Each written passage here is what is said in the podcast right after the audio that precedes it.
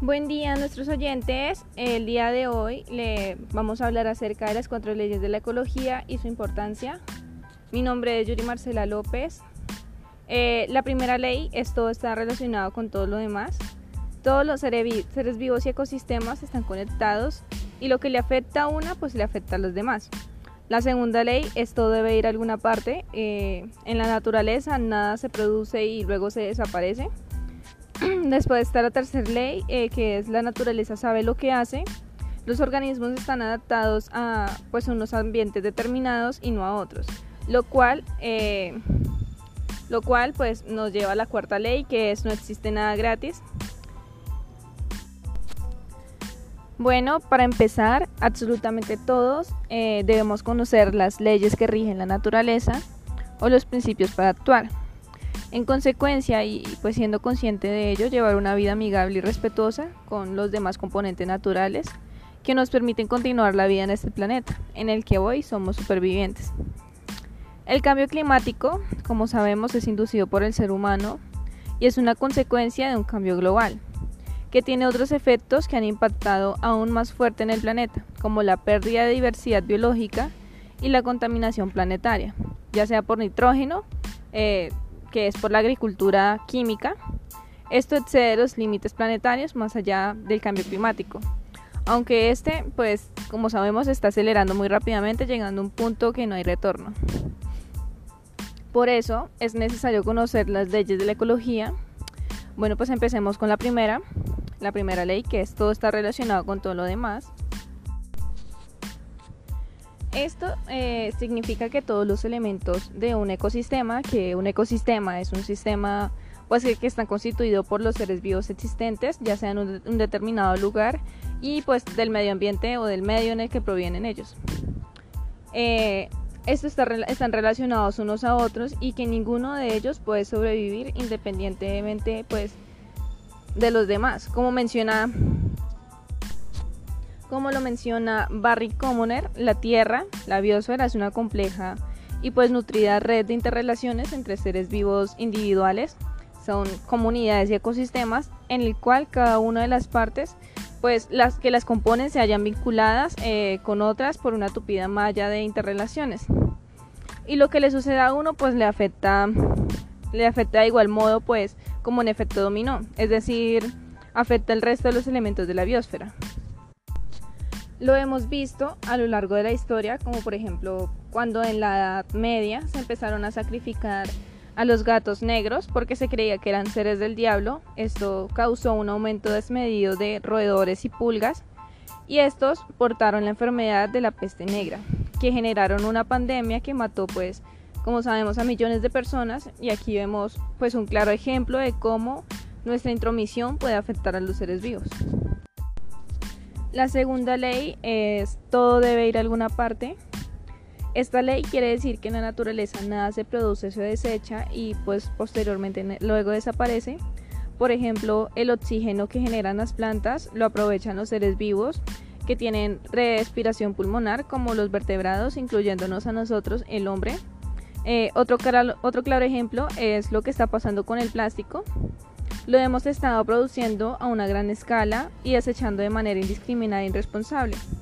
Este tipo de materiales no desaparece de la Tierra por arte de magia. Además que su composición es altamente contaminante, pues al estar expuesto, expuesto al sol, este se desintegra en micropartículas que ahora conocemos como microplásticos.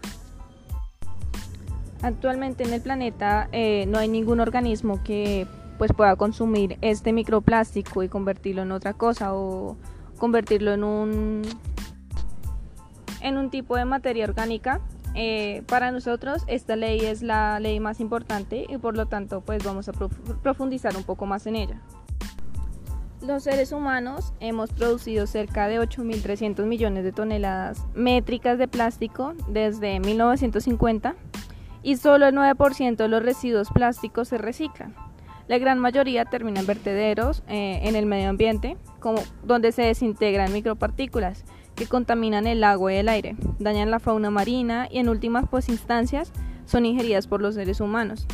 Buena parte del plástico que va a parar al medio ambiente lo hace a los mares y océanos, El agua, el sol y el viento y los microorganismos van degradando el plástico vertido al océano hasta convertirlo en diminutas partículas de menos de 0,5 centímetros de largo, que son conocidas como microplásticos como mencioné anteriormente. Estas partículas son ingeridas por el plancton, eh, los bivalvos, los peces y hasta las ballenas. Un dato curioso es que la mitad del plástico que utilizamos eh, cotidianamente son artículos de un solo uso como envases o pajitas. El plástico eh, de un solo uso tiene una vida útil promedio de entre 12 a 15 minutos como mucho. Sin embargo, pues puede tardar entre 400 y 1000 años en, desintegrarse. Debido a que no se biodegradan, sino que solo se desintegran en partes más pequeñas, los microplásticos terminan siendo absorbidos o ingeridos por muchos organismos que se alojan en sus cuerpos y tejidos. Eh, estos eh, pueden ser ingeridos por animales marinos eh, y como sabemos pues la pesca eh, llega a los platos de comida de los seres humanos, es decir, a través de la cadena alimenticia. También está incluso en el agua el grifo. estos microplásticos a menudo contienen aditivos y otras sustancias químicas, posiblemente tóxicas, que pueden ser perjudiciales para los animales y las personas. Algunos estudios que se han hecho, eh, pues hipótesis, aseguran que estos microplásticos son las causas de enfermedades mórbidas, personas con cáncer, entre otras enfermedades que vemos pues que han aumentado considerablemente en los últimos 100 años, además de apariciones de nuevas enfermedades. Por lo tanto, como mencioné anteriormente, todo lo que hacemos y creamos va a parar a algún lado y esto nos puede afectar gravemente. A pesar de los esfuerzos que organizaciones hacen para controlar este problema y las alternativas que se plantean, no han sido suficientes, eh, pues se necesita el apoyo de todos, desde el, desde el más pequeño hasta el más adulto. Es decir, pues desde los microempresarios, las personas normales, la sociedad normal y pues los grandes empresarios que son los que más contaminan. Actualmente hemos llegado al límite de contaminación y muchos países simplemente ignoran que esto va a afectar la vida en la Tierra y por tanto nos estamos dirigiendo a una extinción en masa de la vida en la Tierra. A pesar de los esfuerzos que organizaciones como la ONU, que se creó después de la Segunda Guerra Mundial y actualmente está conformado por 51 países que se comprometieron a mantener la paz y la seguridad internacional, fomentando entre naciones eh, relaciones de amistad, eh, y promover el progreso social, también la mejora de la vida y de los derechos humanos. Actualmente estas organizaciones lo que hacen es controlar el, problema y buscar alternativas. Eh, no han sido suficientes, eh, pues se necesita el apoyo de todos, desde el más pequeño hasta el más adulto. Actualmente hemos llegado al límite de contaminación y muchos países pues simplemente ignoran esto. Como sabemos actualmente esto va a afectar la vida en la Tierra y por lo tanto nos estamos dirigiendo a una extinción en masa eh, de absolutamente toda la vida en la Tierra y de los diferentes ecosistemas. Ahora hablaré de la tercera ley, que es la naturaleza sabe lo que hace. Esta nos explica por qué los organismos están adaptados a unos ambientes determinados y no a otros. Por ello tenemos animales y plantas propios de climas fríos como las ovejas, pero también los cactus y cabras que se, que se adaptan muy bien pues, a los ecosistemas áridos y desiertos. La naturaleza es sabia, es tanto su funcionamiento que se, que se ha optimizado a lo largo de millones de años a través de la evolución. Ha generado organismos y ecosistemas resistentes que pueden adaptarse unos a otros, por lo tanto es importante crear algo parecido o como lo ha hecho la naturaleza a través de la evolución. Por eso, la intromisión del humano eh, en esta genera graves problemas y pérdidas de especies y ecosistemas completos, como por ejemplo cuando metemos el plástico, no solamente nos estamos afectando a nosotros, sino que estamos afectando al ecosistema y a otros animales. Bueno, por último tenemos la cuarta ley, que es no existe nada gratis. Se interpreta esta ley en el sentido de que no hay ganancias que no cueste algo, Debemos entender que no se puede saquear la, naturaleza sin compensar el daño que le hemos inferido. Por más de que haya bosques, que haya la tala sin control de árboles, este deteriora el, ecosistema. En consecuencia, hay que reforestar los árboles estrados con otros de la misma especie. Lo mismo ocurre con el agua, que la naturaleza nos proporciona limpia, apto para saciar nuestra sed y emplearla en las actividades domésticas, pero que nosotros la, devolvemos sucia, contaminada con desechos de fábrica, hospitales y clínicas, así como otros residuos humanos. Tenemos que aprender estos principios y aplicarlos si queremos seguir en el planeta.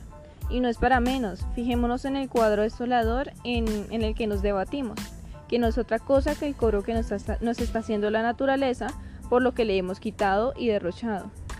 Somos una especie destructiva y por decirlo así somos un fracaso, pero si somos inteligentes y aprendemos de los errores, debemos actuar, aunque ahora que no sea demasiado tarde. Cambiemos de actitud, es la exigencia de nuestra madre naturaleza que bondadosamente nos facilita recursos para vivir, pero no sabemos usarlos bien y racionarlos hoy, para que las generaciones que nos siguen puedan vivir también y disfrutar de todo lo que tenemos actualmente. No seamos egoístas. Muchas gracias por su atención. Esperamos hayan podido llegar hasta este punto del audio y puedan seguir escuchando los demás podcasts. Que tengan un excelente día y espero les haya gustado de todo corazón.